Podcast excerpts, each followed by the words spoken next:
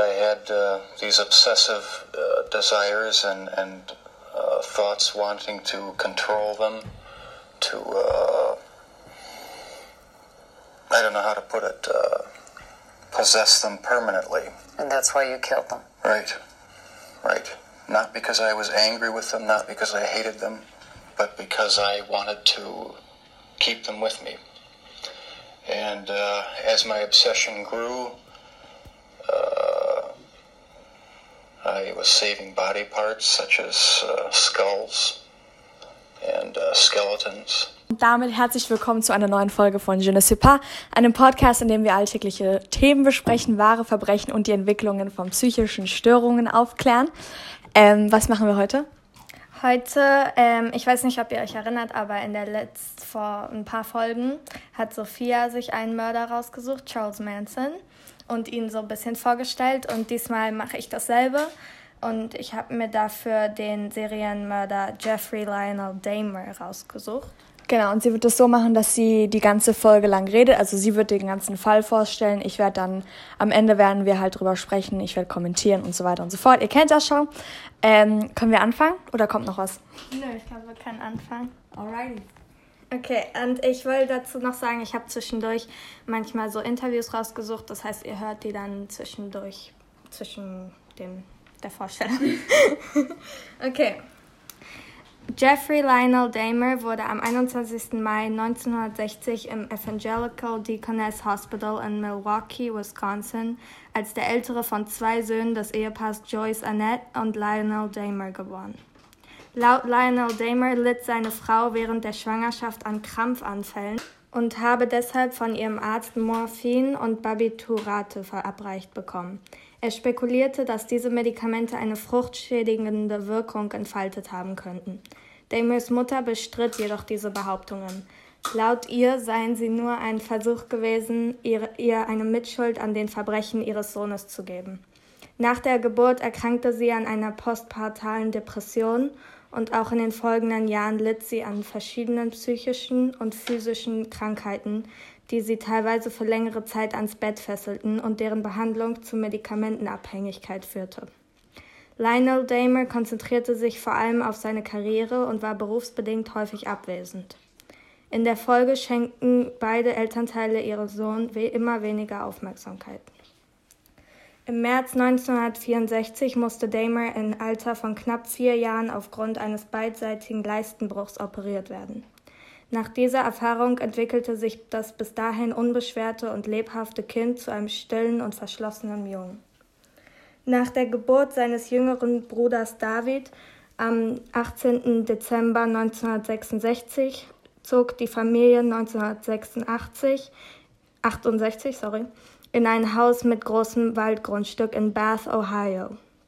Dahmer ging dort zur Bath Elementary School. Es gab Berichte, laut denen er im Alter von acht Jahren von einem Nachbarsjungen sexuell missbraucht worden sein soll. Diese wurden jedoch später sowohl von Lionel als auch von Jeffrey Dahmer selbst verneint. Im Jahr 1970 verbrachte seine Mutter aufgrund von schweren Angstzuständen mehrere Wochen in einer psychiatrischen Klinik. Die von Beginn an schwierige Ehe der Eltern wurde dadurch schwer belastet und begann in die Brüche zu gehen. Dahmer musste häufig miterleben, wie es zwischen seinen Eltern zu heftigen Auseinandersetzungen kam, die mehrere Male durch die Polizei geschlichtet werden mussten. Es, er gab sich selbst die Schuld für den andauernd schlechten Gesundheitszustand seiner Mutter und das Scheitern der Ehe seiner Eltern und reagierte seine Frustration ab, indem er hinter dem Haus mit Ästen und Stöcken auf Bäume einschlug. Ab seinem zehnten Lebensjahr zog er sich immer mehr von seiner Familie zurück und verbrachte viel Zeit allein im Wald.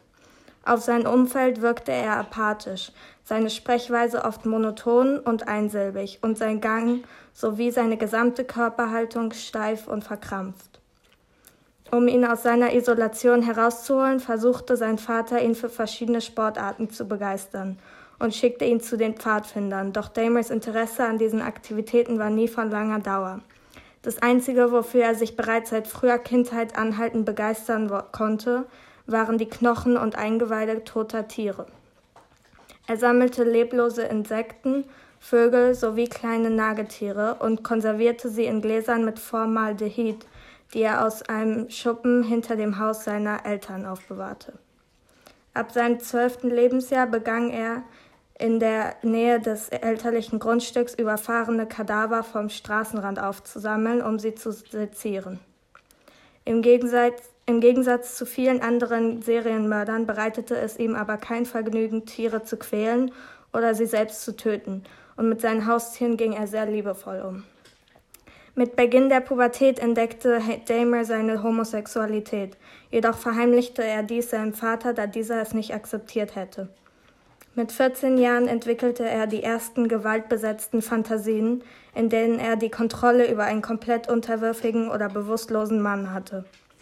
Diese Fantasien nahmen im Laufe der Zeit an Häufigkeit und Intensität zu und hatten schließlich auch nekrophile Handeln, Handlungen an Leichen und deren Zerstückelung zum Gegenstand. Damer beschrieb seine damalige Situation mit den Worten It just got worse and worse. I didn't know how to tell anyone about it. Im Alter von etwa 15 Jahren plante er zum ersten Mal seine Fantasie in, in die Tat umzusetzen. Er legte sich mit einem Baseballschläger auf die Lauer, um einen Jogger, der regelmäßig am Haus von der Damers vorbeilief, bewusstlos zu schlagen und sich anschließend an ihm zu vergehen. Der Jogger kam jeden, an jedem Tag nicht vorbei, weshalb sein Plan unverrichteter Dinge aufgab. Ab 1974 besuchte er die Revere High School in Ritchiefield. Obwohl Damer von Zeitgenossen als überdurchschnittlich intelligent eingeschätzt und ihm ein IQ von 117 bis 145 nachgesagt wurde, waren seine Noten durchschnittlich. Er war Mitglied in der Schulband, spielte Tennis in der Schulmannschaft und arbeitete für die Schülerzeitung, galt aber trotz dieser Aktivitäten bei seinen Klassenkameraden als Einzelgänger und Sonderling, der keine enge Freunde hatte und gemobbt wurde. Im Jahr 1976 bemerkten seine Klassenkameraden erstmals, dass er Marihuana rauchte und sich regelmäßig während und nach dem Unterricht mit hochprozentigem Alkohol betrank. Von einer Mitschülerin darauf angesprochen, antwortete Damer, dass der Alkohol seine Medizin sei.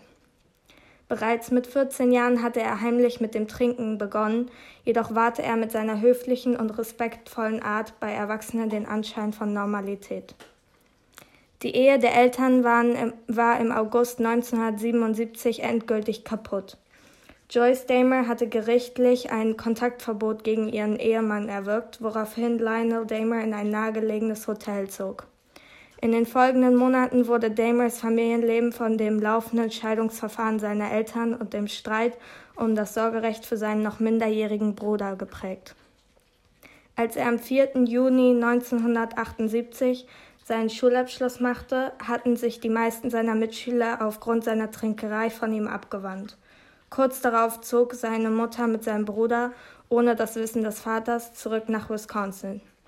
Damer blieb folglich alleine in seinem Elternhaus. Der Kontakt zu seiner Mutter brach bis auf wenige Telefonate und seltene Besuche ab und er lebte in erst, seiner, erst, seit, erst nach seiner Verhaftung im Jahr 1991 wieder auf. Seinen ersten Mord begann Damer kurz nach seinem 18. Geburtstag. Es war der 18. Juni 1978 und der 18-jährige Stephen Hicks wollte per Anhalter eine Cross-Country-Reise machen. Damer nahm ihn mit und lud ihn auf ein paar Biere zu sich nach Hause ein. Die Zeit verging und es wurde dunkel, weshalb Hicks los musste. Er stand auf und bewegte sich zur Ausgangstür, als, Dan als Damer ihn mit einer Hantel bewusstlos schlug. Danach strangulierte er Hicks mit der Hantel und masturbierte. Bei Anbruch der Dunkelheit brachte er den Leichnam in einen Kriechkeller unter dem Haus, wo er ihn am nächsten Tag mit einem Jagdmesser zerstückelte. Die im Müllsäcke verpackte Leichenteile lud er auf die Rückbank seines Autos und machte sich gegen 8 Uhr nachts auf den Weg zu einer nahegelegenen Mülldeponie, um sie dort zu entsorgen. Auf halber Strecke wurde er von einer Polizeistreife angehalten, da er über die Mittellinie gefahren war. Er musste aussteigen und sich einem Alkoholtest unterziehen. Als der Polizist mit der Taschenlampe über die Müllsäcke auf der Rückbank leuchtete und nach dem von ihnen ausgehenden Geruch fragte, behauptete Damer, dass er wegen der Scheidung seiner Eltern nicht schlafen könne und deshalb Hausabfälle entsorgen wolle. Der Polizist gab sich mit dieser Erklärung zufrieden, beließ es bei einem Strafzettel und ließ Damer weiterfahren. Zufälligerweise handelte es sich um denselben Polizisten, der nach Damers Verhaftung im Sommer 1991 vom Bath Police Department nach Milwaukee geschickt wurde, um ihn, um ihn zum Mord an Hicks zu vernehmen und er im, Laufe, im Laufe des Verhörs feststellte, dass er Damers Mordserie in dieser Nacht hätte verhindern können.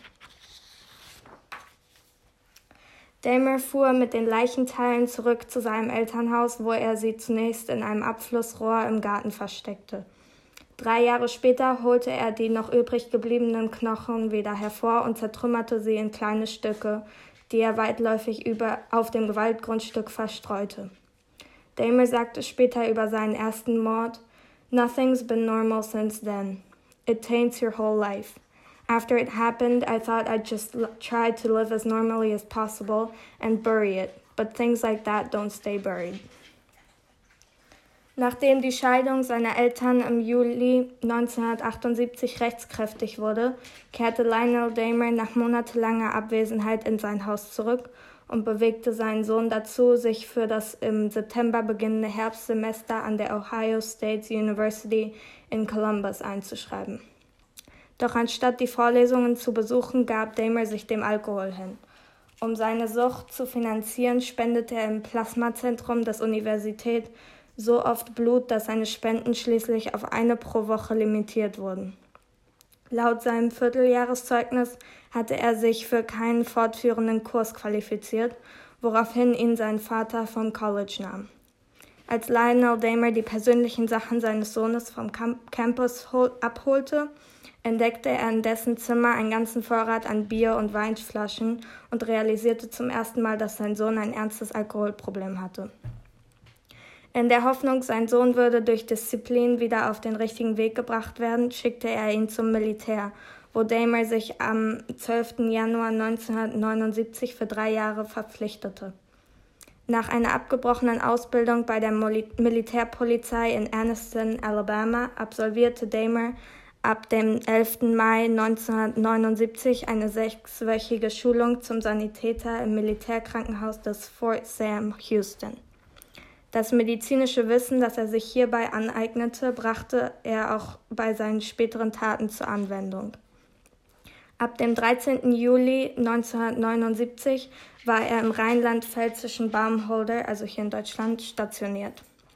Einer seiner dortigen Zimmergenossen gab später an, während der gemeinsamen Dienstzeit von Daimler, Damer schwer misshandelt, tyrannisiert und vergewaltigt worden zu sein. Die Vorgesetzten seien seinen damaligen Hilfeersuchen aber nicht nachgegangen. Bei anderen Kameraden hinterließ Damer hingegen keinen gewalttätigen Eindruck, sondern galt als unerfahrener, introvertierter Einzelgänger und Feigling, der nur unter Alkoholeinfluss zu Wutausbrüchen neigte und sich oft tagelang bis zur Besinnungslosigkeit betrank. Aufgrund seines exzessiven Alkoholkonsums, seiner mangelnden Therapiebereitschaft und mehreren Erfolg erfolgloser Disziplinmaßnahmen wurde er vorzeitig aus der Armee entlassen. Am 24. März 1981 flog er zurück in die Vereinigten Staaten, wo er ein Hotelzimmer in Miami, Florida bezog und eine Arbeit in einem Sandwich-Shop fand. Da er seinen Lohn fast ausschließlich in Alkohol investierte, konnte er sich das Hotel bald nicht mehr leisten. Eine Zeit lang übernachtete er am Strand, bevor er sich schließlich überwinden konnte, seinen Vater anzurufen und ihn um Geld zu bitten.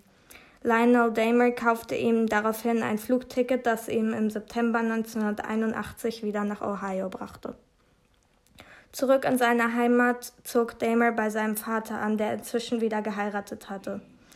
Am 7. Oktober 1981 wurde er wegen Disorderly Conducts verhaftet, nachdem er öffentlich sichtbar Alkohol konsumiert und sich den hervor, hervor, herbeigerufenen Polizisten widersetzt hatte. Er trieb sich nächtelang in Bars rum und wurde oft hinausgeprügelt, weil er nicht freiwillig gehen wollte. Lionel Damer schickte seinen Sohn daraufhin im Winter 1981-82 zu dessen Großmutter Catherine Damer nach West Allis, eine Vorstadt Milwaukees. Damer hatte ein sehr inniges Verhältnis zu seiner Großmutter und sein Leben verlief bei ihr zunächst wieder in geordneter Bahn. Er half im Haushalt und Garten, fand Anstellung bei einer Blutbank, besuchte Treffen der anonymen Alkoholiker und versuchte seine Fantasien zu unterdrücken. Dieser Lebensstil währte jedoch nicht lange.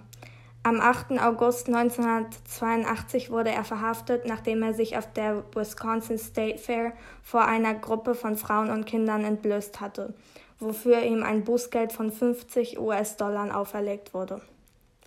Einige Wochen später verlor er wegen schlechter Leistung seinen Job und war in den folgenden zwei Jahren arbeitslos. Eines Tages ließ ihm ein fremder Mann in einer öffentlichen Bibliothek ein Zettel zukommen, auf dem ihm Sex auf der Herrentoilette angeboten wurde. Damer nahm das Angebot nicht an, bewertete es später aber als, bewertete es später aber als Schlüsselerlebnis, nachdem er beschlossen habe, seine Sexualität auszuleben da ihn weder der Konsum von Pornografie noch die Simulation sexueller Handlungen an einer gestohlenen männlichen Schau Schaufensterpuppe anhaltend befriedigten, versuchte er die Leiche eines jungen Mannes von einem Friedhof zu stehlen, um an ihr seine sexuellen Fantasien zu verwirklichen. Es gelang ihm jedoch nicht, den Sarg auszuheben, da der Boden gefroren war. Ab Januar 1985 arbeitete er an, den, an sechs Nächten pro Woche als Schokoladenmischer in der Ambrosia Chocolate Company in Milwaukee. In seiner Freizeit ging er dazu über, in die schwulen Saunas der Stadt aufzusuchen. Mit den Männern, die er dort kennenlernte, zog er sich in einen abgeschirmten Bereich zurück, wo er sie mit Schlaftabletten betäubte und sexuell missbrauchte. Den dazu nötigen Vorrat an Schlafmitteln ließ er sich von verschiedenen Ärzten unter den Vorwand verschreiben, dass er aufgrund seiner Nachtschichten an Einschlafschwierigkeiten leide. Am 8. September 1986 von zwei zwölfjährigen Jungen angezeigt, die unfreiwillige Zeugen seiner öffentlichen Masturbation geworden waren. Die Anklage wurde daraufhin von Disorderly Conduct reduziert und Damer am 10. März 1987 von einer einjährigen zu einer einjährigen Bewährungsstrafe verurteilt. Außerdem ordnete das Gericht eine Psychotherapie an. Die Therapeutin beschrieb ihn als verschlossenen, uneinsichtigen und unkooperativen Patienten, der ihr in den Sitzungen bisweilen den Rücken zuwandte und sie der Verschwörung mit dem Rechtssystem bezichtigte. Sie diagnostizierte eine schizoide, schizoide Persönlichkeitsstörung mit paranoiden Tendenzen und notierte, dass er definitely spooky sei. Bei einer weiteren gerichtlich angeordneten Untersuchung durch eine Psychiaterin der University of Wisconsin wurde Damer eine außergewöhnliche Sprachgewandtheit und ein bemerkenswertes abstraktes Denkvermögen attestiert, die übrigen Testergebnisse veranlassten die Ärzte jedoch zu der Prognose, er könnte sich zu einem Soziopathen mit schizoiden Tendenzen entwickeln. Sein, seinen Treiben in den schwulen, schwulen Saunas wurde im Sommer 1987 ein Ende gesetzt, nachdem eines der geschätzten 10 bis 15 Opfer wegen einer Überdosis im Krankenhaus behandelt werden musste. Damer erhielt Hausverbot, wurde jedoch nicht strafrechtlich belangt. Von nun an verlagerte er seine Aktivitäten auf die Schulenbars und Nacht Nachtclubs der Stadt. An den Wochenenden nahm er sie sich nahm er sie oft nahm er sich oft ein billiges Hotelzimmer, wohin er mindestens sechs Männerbekanntschaften mitnahm, die er betäubte und missbrauchte, aber nicht tötete. Bei diesen Gelegenheiten verbrachte er zudem viel Zeit damit, den Herzschlag und anderen Organgeräuschen seiner bewusstlosen Opfer zu lauschen. Ein Verhalten, das er später auch bei seinen Mordopfern praktizierte. Ende November 1987 besuchte Damer den Club 219 in Milwaukee, wo er mit dem 25-jährigen Stephen Tomey ins Gespräch kam. Bei Anbruch der Sperrstunde fuhren sie mit einem Taxi zu, zum Ambassador Hotel, wo sie auf Damers Zimmer eine Flasche rumleerten und es zu einvernehmlichen sexuellen Handlungen kam. Tomys Glas hatte Damer jedoch heimlich mit Schlaftabletten versehen und nachdem diese ihre Wirkung entfaltete, entfaltet hatten, missbrauchte er ihn. Als Damer am nächsten Morgen erwachte, lag neben ihm Tuomis Leiche mit eingeschlagenem Brustkorb. Damer konnte sich an nichts erinnern, was geschehen war. Da er aber selbst an Armen und Händen Blutergüsse aufwies, kam er zu dem Schluss, dass er Tommy getötet haben musste. In the morning, uh, my forearms were bruised and his chest was was bruised and blood was coming out of his mouth. He was hanging over the side of the bed, and uh, I have no memory of beating him to death, but I must have. Er kaufte einen großen Koffer, in dem er die Leiche aus dem Hotel und per Taxi zum Haus seiner Großmutter transportierte. Für ungefähr eine Woche versteckte er den Leichnam im Keller, bevor er ihn zerstückelte und mit dem Hausmüll entsorgte. Nachdem er zum zweiten Mal ungestraft davongekommen war, gab er den Widerstand gegen seine Fantasien auf und begann aktiv nach Opfern zu suchen. By that time my moral conscience was so shot, so totally corrupted, that my fantasies were my main focus of life. Am 17. Januar 1988 gegen 1 Uhr morgens traf Damer auf den 14-jährigen James Stokes Tater an einer Bushaltestelle in der Nähe des Club 219. Laut Damers Aussage hatte er den Jugendlichen auf 18 Jahre geschätzt und ihm 50 US-Dollar für eine Nacht geboten. Doug Taylor, der po polizeilich als Stricher bekannt war, akzeptierte das Angebot und begleitete Damer zum Haus der Großmutter. Nach dem Sex betäubte und erwürgte Damer den Jugendlichen und verging sich tagelang an der Leiche. Als der Verwesungsgeruch so stark wurde, dass seine Großmutter ihn bemerkte, schob er dies auf die Katzentoilette und entledigte sich der Leiche auf die gleiche Weise wie bei seinem vorherigen Opfer. Am 27. März 1988 lernte Damer den 23, den 23-jährigen Richard Guerrero in der Phoenix Bar in Milwaukee kennen und lockte ihn in das Haus seines Groß seiner Großmutter. Diese schlief, als er Guerrero in seinem Schlafzimmer erwürgte. Nach dem Frühstück mit seiner Großmutter brachte er den leblosen Körper in den Keller wo er ihn zerstückelte und mit dem Hausmüll entsorgte, während Catherine Damer den Sonntagsgottesdienst besuchte. Den Schädel präparierte er und hob ihn für mehrere Monate auf. You killed these men. Afterwards, were you repulsed? Were you upset? No, it at the time uh, it was it was almost addictive. It was almost uh, a surge of energy. uh, I wouldn't have to uh, uh, worry about um, any of their needs or anything. I just had complete control of the situation. In der Nacht vom 2. auf den 3. April 1988 brachte Dahmer einen Mann aus dem Club 219 mit nach Hause, der zwei Tage später im Krankenhaus aufwachte. Das letzte, woran sich der Mann erinnern konnte, war, war, dass er Damers Kaffee getrunken hatte und dann sein Bewusstsein verloren hatte. In seinem Blut waren keine Rückstände des, eines Betäubungsmittels festgestellt worden und sein Körper wies keine Spuren auf, die auf eine Vergewaltigung deuteten.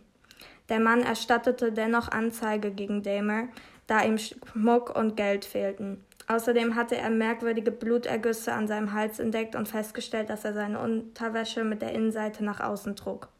Bei seiner polizeilichen Vernehmung am 5. April 1988 gab Damer an, dem Mann nur geholfen zu haben, weil dieser zu viel getrunken habe. Das Verfahren wurde daraufhin eingestellt. Catherine Damer beunruhigten die nächtlichen Aktivitäten und der Alkoholkonsum ihres Enkels zunehmend. Damers Familie legte ihm daher nahe, sich eine eigene Wohnung zu suchen, woraufhin er ein Apartment in der nördlichen 24. Straße in Milwaukee mietete. Am Nachmittag des 26. September 1988 sprach er einen 13-jährigen Jungen auf der Straße an, der ihm für 50 US-Dollar in seine Wohnung folgte und für Polaroid-Fotos posierte. Als Damer äh, den Jungen unsittlich berührte, versucht, verließ dieser fluchtartig die Wohnung und meldete den Vorfall der Polizei. Damer wurde festgenommen und am 30. Januar 1989 vor einem Gericht in Milwaukee wegen sexuellen Übergriffs zweiten Grades und der Verführung eines Minderjährigen zu einem Jahr Haft in einer Besserungsanstalt mit anschließender fünfjährigen Bewährung verurteilt. Der Richter bewilligte ihm für die Dauer der Haft täglichen Freigang, damit er weiterhin, weiterhin seinen Job in der Schokoladenfabrik nachgehen konnte. Die Zeit bis zu seinem Haftantritt verbrachte Damer auf freiem Fuß. Am Abend des 25. März 1989 lernte er in der Schwulenbar La Cage den 24-jährigen Anthony Sears kennen.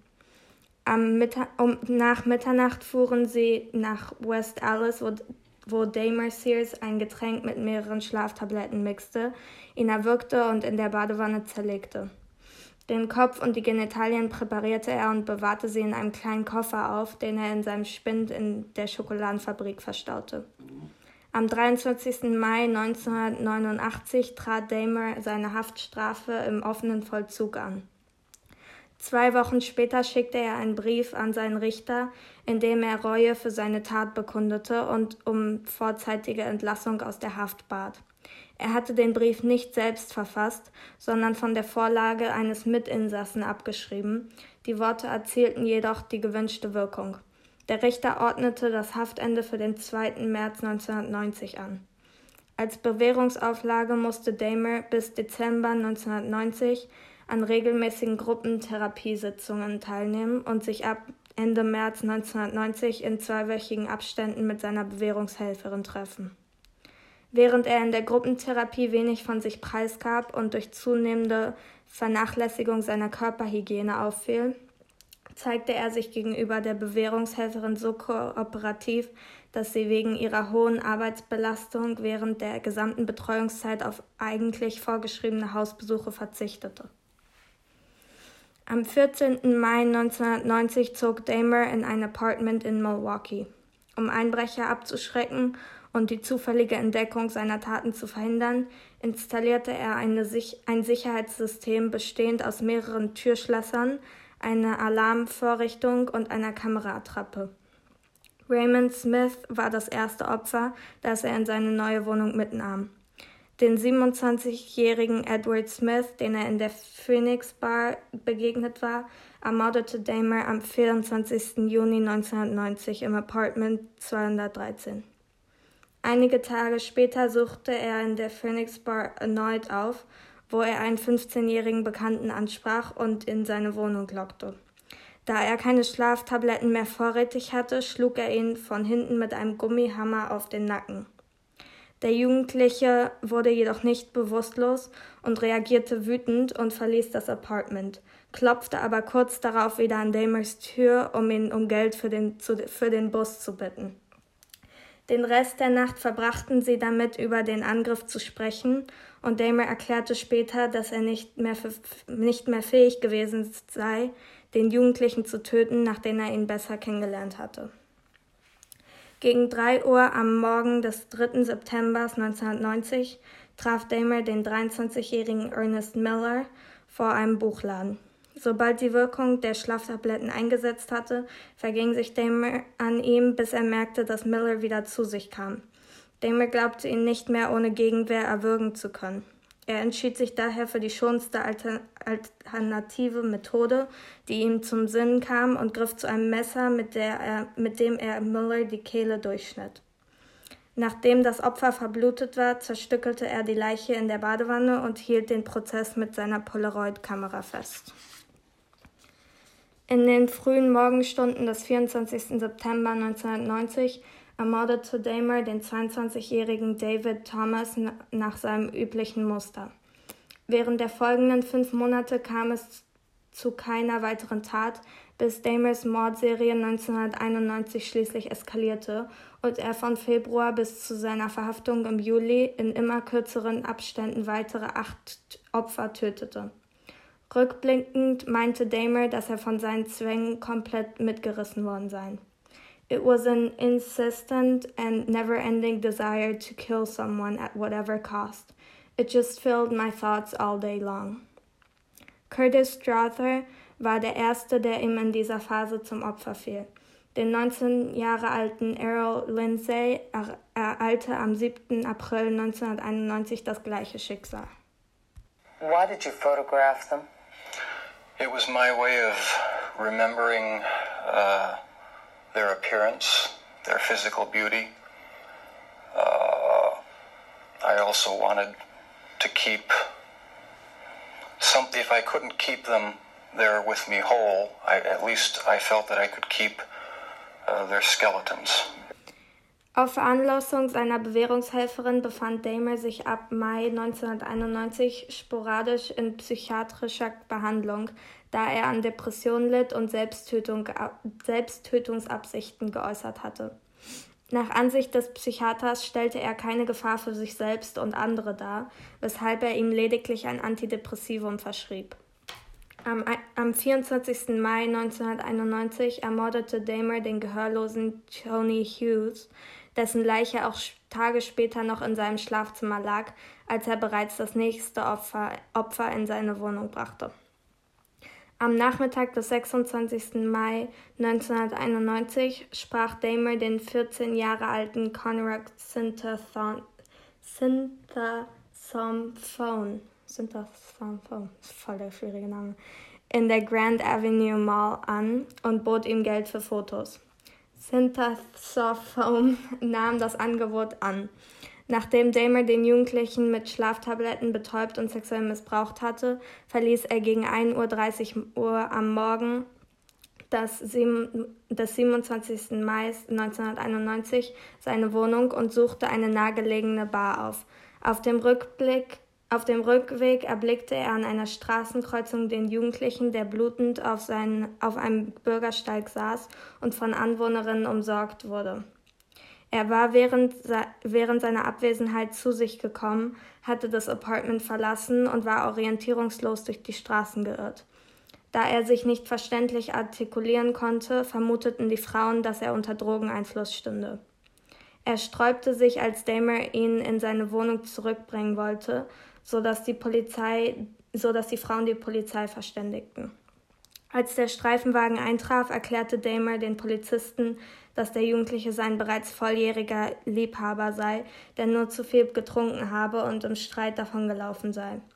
Obwohl die Frauen ernste Zweifel an Damers Behauptungen äußerten, unterließen die Beamten eine Überprüfung seines Polizeiregisters, das seine Vorstrafe und laufenden Bewährungen ergeben hätte.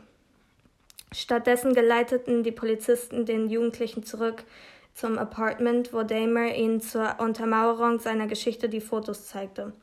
Die Beamten zogen daraufhin ab, ohne Hughes Leiche im Nebenzimmer bemerkt zu haben. Kurz darauf tötete Damer den Jugendlichen. Seine beiden nächsten Opfer suchte er in Chicago, wo er am 30. Juni den 20-jährigen Matt Turner an einer Bushaltestelle und eine Woche später den 23-jährigen Jeremiah Weinberger in einer Schwulenbar begegnete. Beide folgten seiner Einladung nach Milwaukee, wo er sie in seiner Wohnung tötete und die Zerstückelung der Leichen fotografierte. Am 15. Juli 1991 tötete er den 24-jährigen Oliver Lacey. Nachdem er die Leiche zerstückelt hatte, legte er den abgetrennten Kopf in seinen Kühlschrank. Am 19. Juli 1991 kündigte ihm sein Arbeitgeber wegen zu häufiger Fehlzeiten. Noch am selben Tag ermordete er sein letztes Opfer, den 25 Jahre alten Joseph Braidhoft, und schlief tagelang neben der Leiche, bis sich in seinem Bett Maden sammelten. In seiner Duschwanne kühlte er zwei Leichen mit Eis, weshalb er nur noch kalt duschen konnte. Gleichzeitig schritt die Verwesung schneller voran, als er mit der Entsorgung der Leichen hinterherkam. Seine Nachbarn hatten sich bereits mehrfach über den üblen Geruch beschwert, der aus seiner Wohnung strömte. Gegenüber der Hausverwaltung hatte Damer behauptet, dass der Gestank von verdorbenen Lebensmitteln herrührte. Ein anderes Mal hätte er angegeben, dass die Fische in seinem Aquarium gestorben seien. Da sich der Geruch nicht legte, drohte ihm die Hausverwaltung am 22. Juli 1991 mit der Zwangsräumung seiner Wohnung bis Ende des Monats. Am Nachmittag desselben Tages suchte Damer die Grand Avenue Mall auf, wo er nach Zeugenberichten mehrere Opfer ansprach und ihnen Geld für Fotos anbot, bevor der 32-jährige Tracy Edwards sein Angebot annahm und ihn gegen 18.30 Uhr ins Apartment 213 begleitete. Damer konnte sich später nur noch verschwommen an die folgenden Ereignisse in seiner Wohnung erinnern. Laut Edwards durchlief Damer im Verlauf des Abends mehrere Wesensveränderungen. Anfangs habe er völlig normal und freundlich gewirkt. Sie hätten sich Unterhaltung, äh, unterhalten und Alkohol getrunken. Plötzlich sei Damer jedoch bedrohlich geworden, habe ihm Handschellen angelegt und ein Messer gezückt. Um Damer zu besänftigen, ließ Edwards ihn seinen Herzschlag lauschen. Während sie einen Film schauten, verlief Damer in einen tranceartigen, geistesabwesenden Zustand. Edwards nutzte Damers Unaufmerksamkeit und flüchtete aus dem Apartment.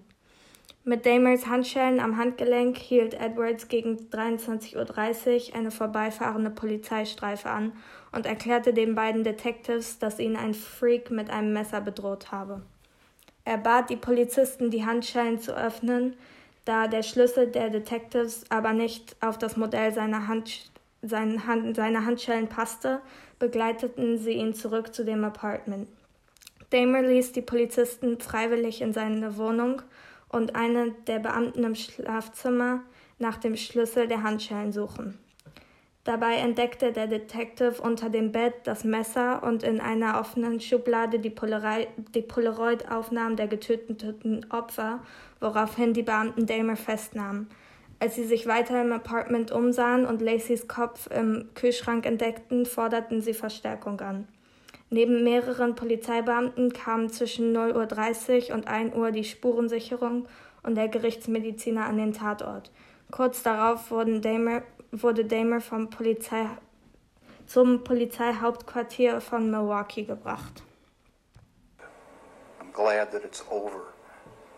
Um, there, there's nothing. Any words I say to the to the victims' families are are just going to seem trite and empty. Uh, I I don't know how to express the regret, the sorrow. Uh, that I feel for what I've done for their for their sons.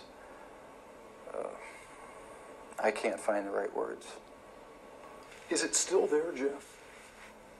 Does it ever go away? In part, no. It never. It never completely goes away. I'll uh, probably have to live with it for the rest of my life. I wish it would go away. I wish I there was some way to completely get rid of, of the the compulsive thoughts, the feelings uh, it's not nearly so bad now that there there's no avenues to to actually act on it.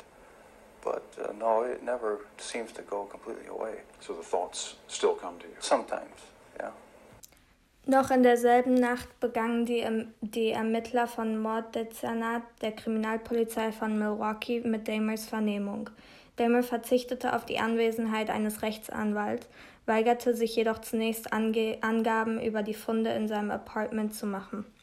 In der Zwischenzeit wurde seine Wohnung von der Spurensicherheit komplett durchsucht und kistenweise Beweismaterial sichergestellt. Im Kühlschrank fanden die Ermittler neben dem abgetrennten Kopf zwei in Plastiktüten verpackte menschliche Herzen und ein Stück Armmuskel.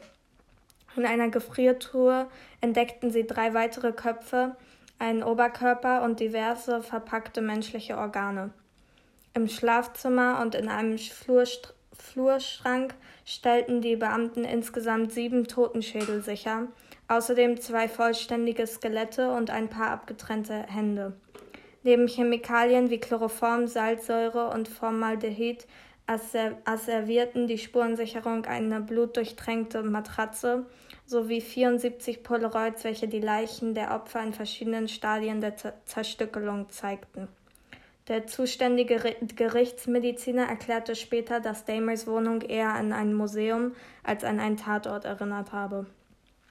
Angesichts der erdrückenden Beweislage realisierte Damer, dass ihm sein Schweigen nicht mehr helfen würde, und so legte, legte er in den kommenden sechs Wochen und während der insgesamt 60 Stunden dauernde Verhöre ein umfassendes 178 Seiten langes Geständnis ab.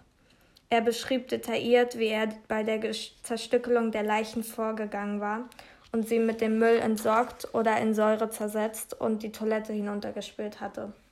Außerdem bestätigte er den Verdacht der Ermittler, dass er bei drei Opfern Kannibalismus praktiziert und Stücke von Herz, Oberschenkelmuskel und Bizeps verzerrt hatte. Nachdem der Gerichtsmediziner bei der Durchführung der Auto Autopsien an den Opfern in vier Fällen auffällige Schädel- und Hirnverletzungen festgestellt hatten, hatte, gestand Damer, dass er bei diesen Opfern versucht hatte, eine Art Lobotomie durchzuführen. Er hatte ihnen Löcher in den Schädel gebohrt, in die er Salzsäure oder heißes Wasser injizierte und sich erhofft, auf diese Weise einen willenlosen Zombie zu erschaffen. Da die meisten seiner Opfer aus der homosexuellen Szene kamen und oder afroamerikanischer Abstammung waren, wurde spekuliert, dass Damer aus Schwulen und Rassenhass gehandelt habe. Er beteuerte hingegen mehrfach, dass seine Taten nicht hassmotiviert, hassmotiviert gewesen seien. Er habe die Männer nicht wegen ihrer Hautfarbe oder sexuellen Orientierung ausgewählt, sondern aufgrund ihres attraktiven Äußeren und weil sie am leichtesten in sein Apartment zu locken gewesen seien. Mit Ausnahme von Hicks und Tommy, deren Ermordung spontan und ungeplant erfolgt war, suchte Damer seine Opfer mit Bedacht aus und bereitete die Taten sorgfältig vor. Er mordete fast ausschließlich am Wochenende, damit er anschließend genügend Zeit für die Be Beseitigung der Beweise hatte. I was always quite selfish. I trained myself to view people as objects of potential pleasure instead of human beings.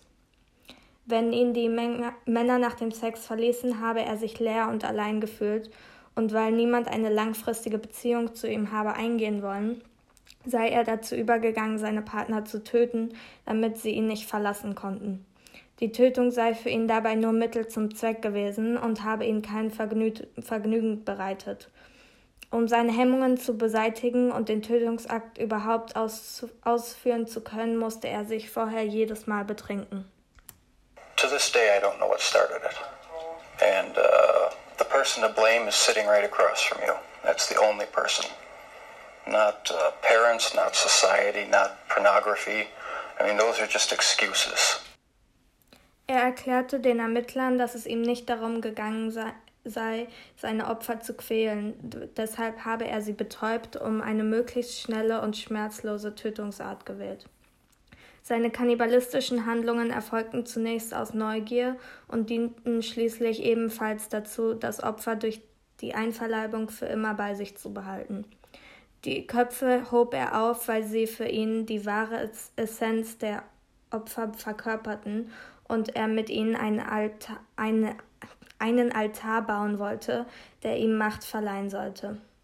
Als Vorbilder nannte er die Filmfiguren Imperator Palpatine, in Die Rückkehr der Jedi-Ritter und den Gemini Killer in, dem, in Der Exorzist 3. Seine Faszination für die beiden Charaktere ging so weit, dass er gelegentlich gelbe Kontaktlinsen trug, um ihnen ähnlich zu sehen, und die Filme schaute, um sich für die Opfersuche in Stimmung zu bringen. Die, Staatsanwalts die Staatsanwaltschaft Bad Kreuznacht und das Landeskriminalamt Rheinland-Pfalz überprüften in Zusammenarbeit mit den US-Behörden fünf ungeklärte Morde an Frauen, die sich während Damers Stationierung in Rheinland-Pfalz ereignet hatten.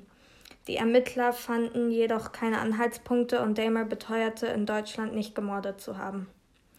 Im Laufe seiner Mordserie kam Damer mehrmals mit der Polizei und anderen Behörden in Kontakt. Eine Reihe von Ermittlungsfehlern und behördlichen Versäumnissen verhinderten jedoch, dass seine Taten früher entdeckt wurden. Er fühlte sich dadurch in dem Gefühl bestärkt, unbesiegbar zu sein. Also weil es gab halt immer wieder Anzeigen gegen ihn und ähm, zum Beispiel die Polizei war ja auch wirklich literally in seiner Wohnung und in seinem Auto und so, als da Leichen waren und die haben halt einfach, hätten die es näher kontrolliert, hätten sie es früher bemerkt sozusagen.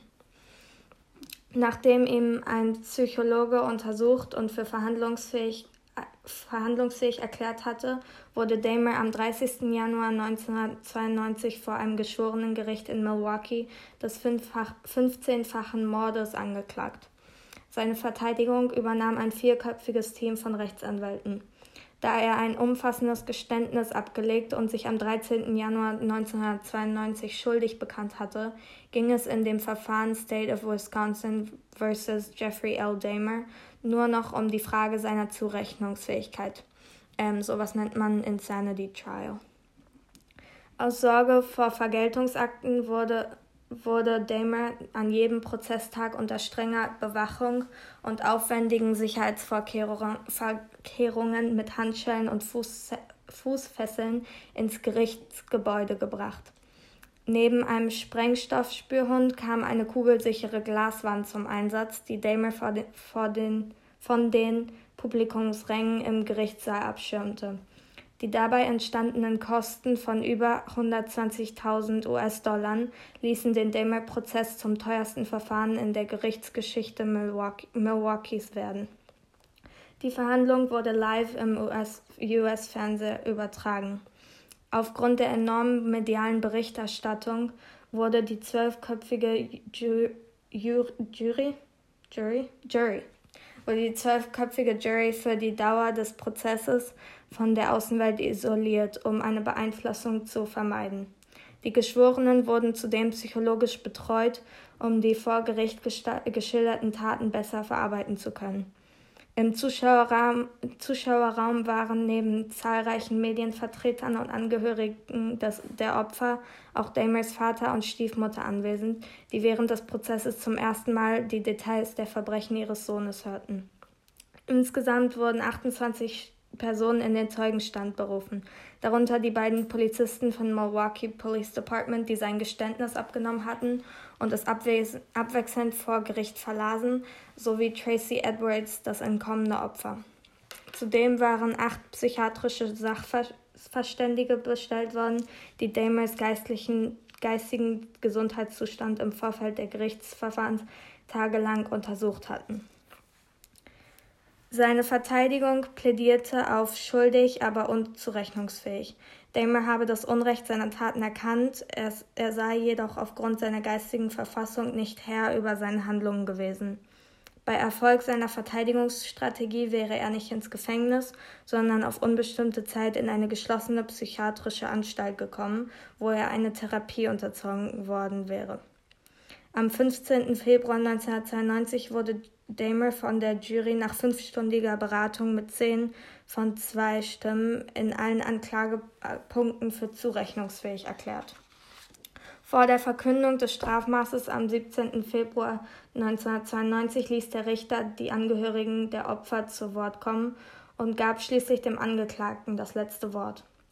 Damer, der während der, des Prozesses geschwiegen hatte, verlas eine Erklärung, in der er Reue für das von ihm verursachte Leid bekundete und wünschte, die Taten ungeschehen machen zu können. Er habe sich dem Prozess gestellt, um keine offenen Fragen zu hinterlassen und der Welt zu zeigen, dass seine Verbrechen nicht hassmotiviert gewesen seien. Durch seinen Fall werden hoffentlich Menschen wie ihm geholfen, bevor sie sich oder anderen Leid zufügen würden.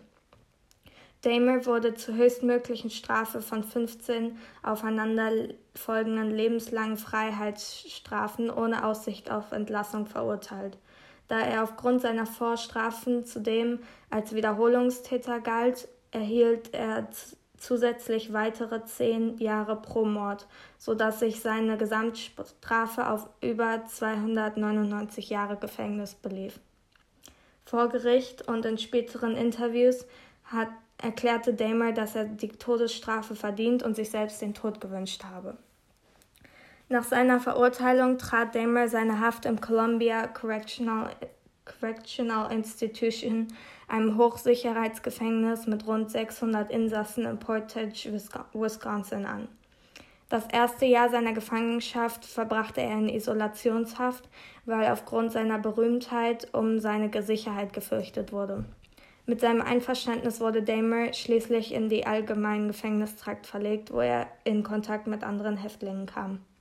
Er erhielt regelmäßig Besuch von seiner Familie und von Fremden aus aller Welt kistenweise Briefe, die ebenso Hassbotschaften wie Sympathiebekundungen, Autogrammwünsche, Brieffreundschaftsangebote, Liebeserklärungen von Anhängern und Geldgeschenke im Gesamtwert von 12.000 US-Dollar beinhalteten. Während seiner Inhaftierung kooperierte Damer mit dem FBI. Neben Edmund Kemper, Richard Speck und Jerome Brudos gehörte er zu den überführten Serienmördern, die dem Agenten John E. Douglas und Robert Ressler in mehreren Interviews Einblicke in ihre Gedanken- und Gefühlswelt gewährten und damit den Wissensaufbau der Behavioral Science Unit, heute Behavioral Analysis Unit, und die um die Fahndung nach anderen Serienmördern unterstützen. In der Haft wandte Damer sich dem Christentum zu und meinte, dass seine frühere Abkehr von Gott, von Gott der Grund für seine Verbrechen gewesen sein könnten, da er das Gefühl gehabt hat, habe niemanden Rechenschaft schuldig zu sein. Nachdem er einen Bibelfernkurs absolviert hatte, ließ er sich am 10. Mai 1994 im Gefängnis taufen und erhielt fortan wöchentlich Besuch von seinem Pastor, um mit ihm die Bibel zu studieren und seinen Glauben zu festigen. Bei einem Gefängnisgottesdienst im Sommer 1994 wurde Damer von einem Mithäftling mit einer Rasierklinge angegriffen, trug jedoch keine ernsten Verletzungen davon. Die Wiederholungsgefahr wurde von der Gefängnisleitung als gering bewertet und Damer bestand darauf, aus der vorübergehend verhängten Isolationshaft in den allgemeinen Gefängnistrakt zurückverlegt zu werden. Laut ihm war es ihm egal, ob ihm etwas zustoße. Am Morgen des 28. November 1994 waren Damer und seine Mitinsassen Jess, Jesse Anderson und Christopher Scarver eingeteilt, die Sanitäranlagen neben dem Fitnessraum zu reinigen. Als die Gefängniswärter die drei Mithäftlinge für einige Minuten unbeaufsichtigt ließen, schlug Scarver zuerst Damer anschli und anschließend Anderson mit der Eisenstange einer Hantel nieder. Damer lebte noch, wurde je, war jedoch nicht ansprechbar, als er gegen 8.10 Uhr von einem Gefängniswärter in einer Blutlache gefunden wurde. Er wurde mit schweren Schädel- und Gesichtsfrakturen ins Divine Savior Hospital in Portage gebracht, wo er um 9.11 Uhr für tot erklärt wurde. Anderson starb zwei Tage später an seinen Verletzungen. Damers Obduktion ergab, dass er von vorne erschlagen wurde, sein Körper aber nicht die zu erwarten, nicht die zu erwarteten Abwehrverletzungen aufwies. Die Reaktionen auf seinen Tod fielen unterschiedlich aus. Viele Angehörige nahmen die Nachricht froh und erleichtert auf, andere zeigten sich hingegen traurig und bestürzt. Der Staatsanwalt, der Damer angeklagt hatte, äußerte, This is the last sad chapter in a very sad life. I hope there will be no celebration as a folk hero for the man that killed Jeffrey Dahmer. Damers Vater fand Trost darin, dass sein Sohn vor seinem Tod zu Gott gefunden habe und nun nicht mehr leiden müsse. Im Jahr 2015 erklärte Scraver schließlich, dass er Damer getötet habe, weil er von dessen Taten angewidert gewesen sei und Damer im Gefängnis keine Reue gezeigt habe. Das war's. Kein Abschlusssatz oder so? Nee. Ja.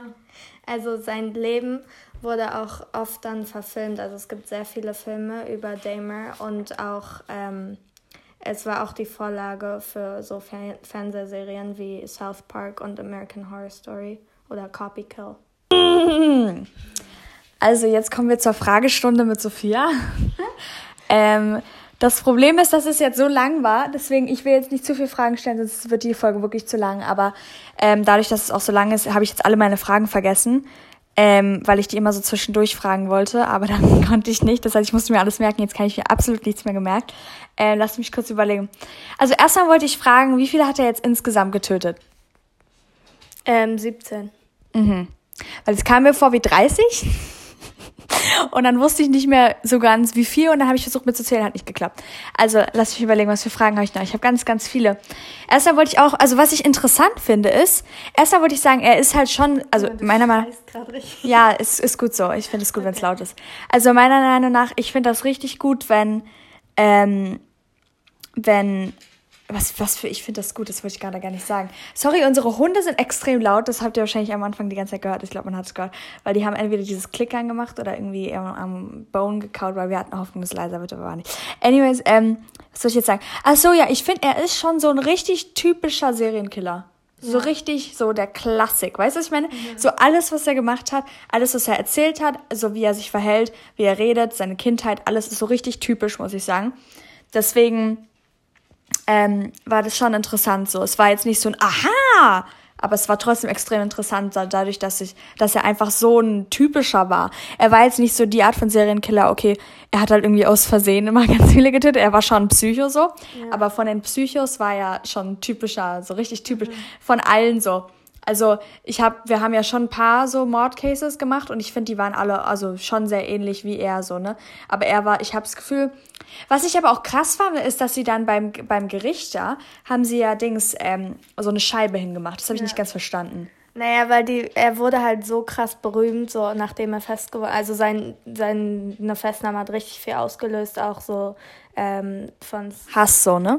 Ja, aber auch. Und Liebe, klar. Aber ich dachte mir, wahrscheinlich haben, wollen nee, die Leute ihn dann töten. Ja, eben. Also ich glaube, manche, die hatten halt Angst, dass sie ihn töten wollen. Ähm, weil es gab auch richtig viele Demonstrationen und so danach, weil halt viele meinten, ähm, die Opfer wurden nicht ernst genommen, weil sie halt Afroamerikaner waren und schwul meistens. Deswegen, ähm, sie meinten halt zum Beispiel, dieser eine Typ ist ja auch entkommen und war auf der Straße blutend und so und mit den Frauen und die haben ja auch die Polizei gerufen und so. Und ähm, die Polizisten haben halt einfach nichts gründlich untersucht, so die wurden auch später gefeuert. Ähm, und anscheinend haben sie sich halt auch auf dem Rückweg dann einfach nur über die lustig gemacht, weil sie halt ähm, homosexuell waren. Mhm. Und deswegen ähm, hat es richtig viel ausgelöst.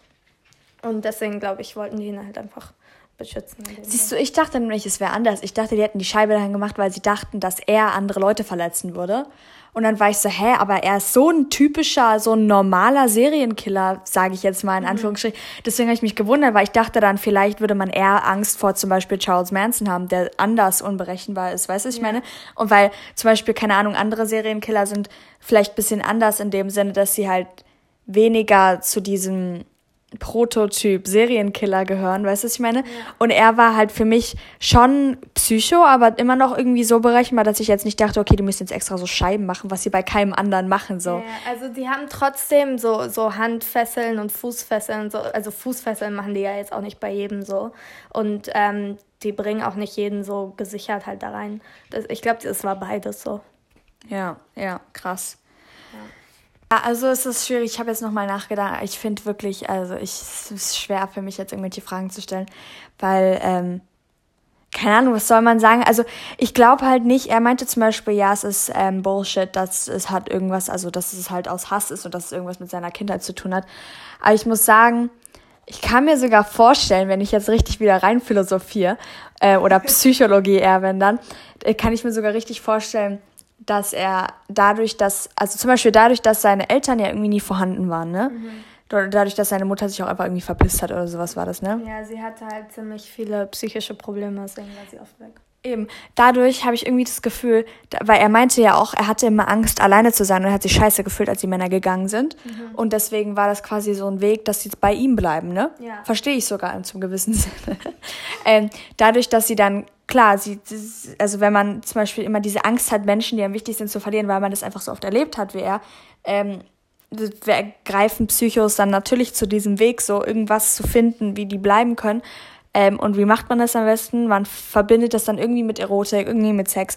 Und dann kann man das irgendwie ja wird man halt turned on und dann versetzt, also ich habe das Gefühl, man steigert sich dann noch mehr rein, dass das einen anturnt und ich habe das Gefühl, es turnt einen nicht wirklich an, sondern dadurch, dass man das so verbindet, mhm. weißt du, ist man so, boah, aber dazu ist es ja noch eigentlich heiß so, weißt du, und dann, keine Ahnung, masturbiert er da so zehnmal zu diesen kleinen Kiddies da, so. voll eklig erstens und zweitens, ähm, gibt kein zweitens, das war's. Ja, aber du könntest recht haben, weil, also guck mal, sein Vater ist ja dann irgendwie ausgezogen und hat eine neue geheiratet und seine Mutter hat sich ja auch mit dem Bruder verpisst. Das heißt, er hat dann alleine gewohnt, so seit er 18 war oder so.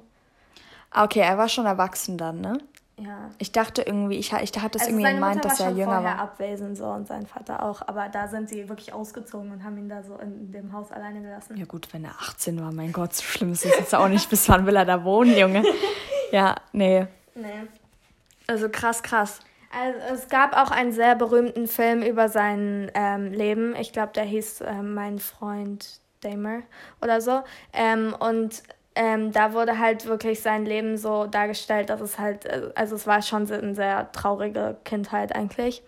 Ähm, aber viele haben sich dann halt auch beschwert, weil sie meinten so, dass dieser Film mehr Mitleid erzeugt hat, so, weil sie meinten so, ja, guck mal hier, seine Kindheit war so traurig und so, aber es ist halt auch keine, am Ende keine Excuse für Klar, aber ich denke auch, man, ich finde schon, man muss irgendwie diese Menschen versuchen zu verstehen, damit man es verhindern kann. Ja. Nicht damit man Mitleid mit denen haben kann und nicht damit man sagen kann, okay, ich verstehe dich, sondern damit Ja. man einfach das verhindern kann und knallhart sagen kann, okay, wie kann ich jetzt, weil ich habe das Gefühl, man strengt sich bei Serienkillern nicht genug an.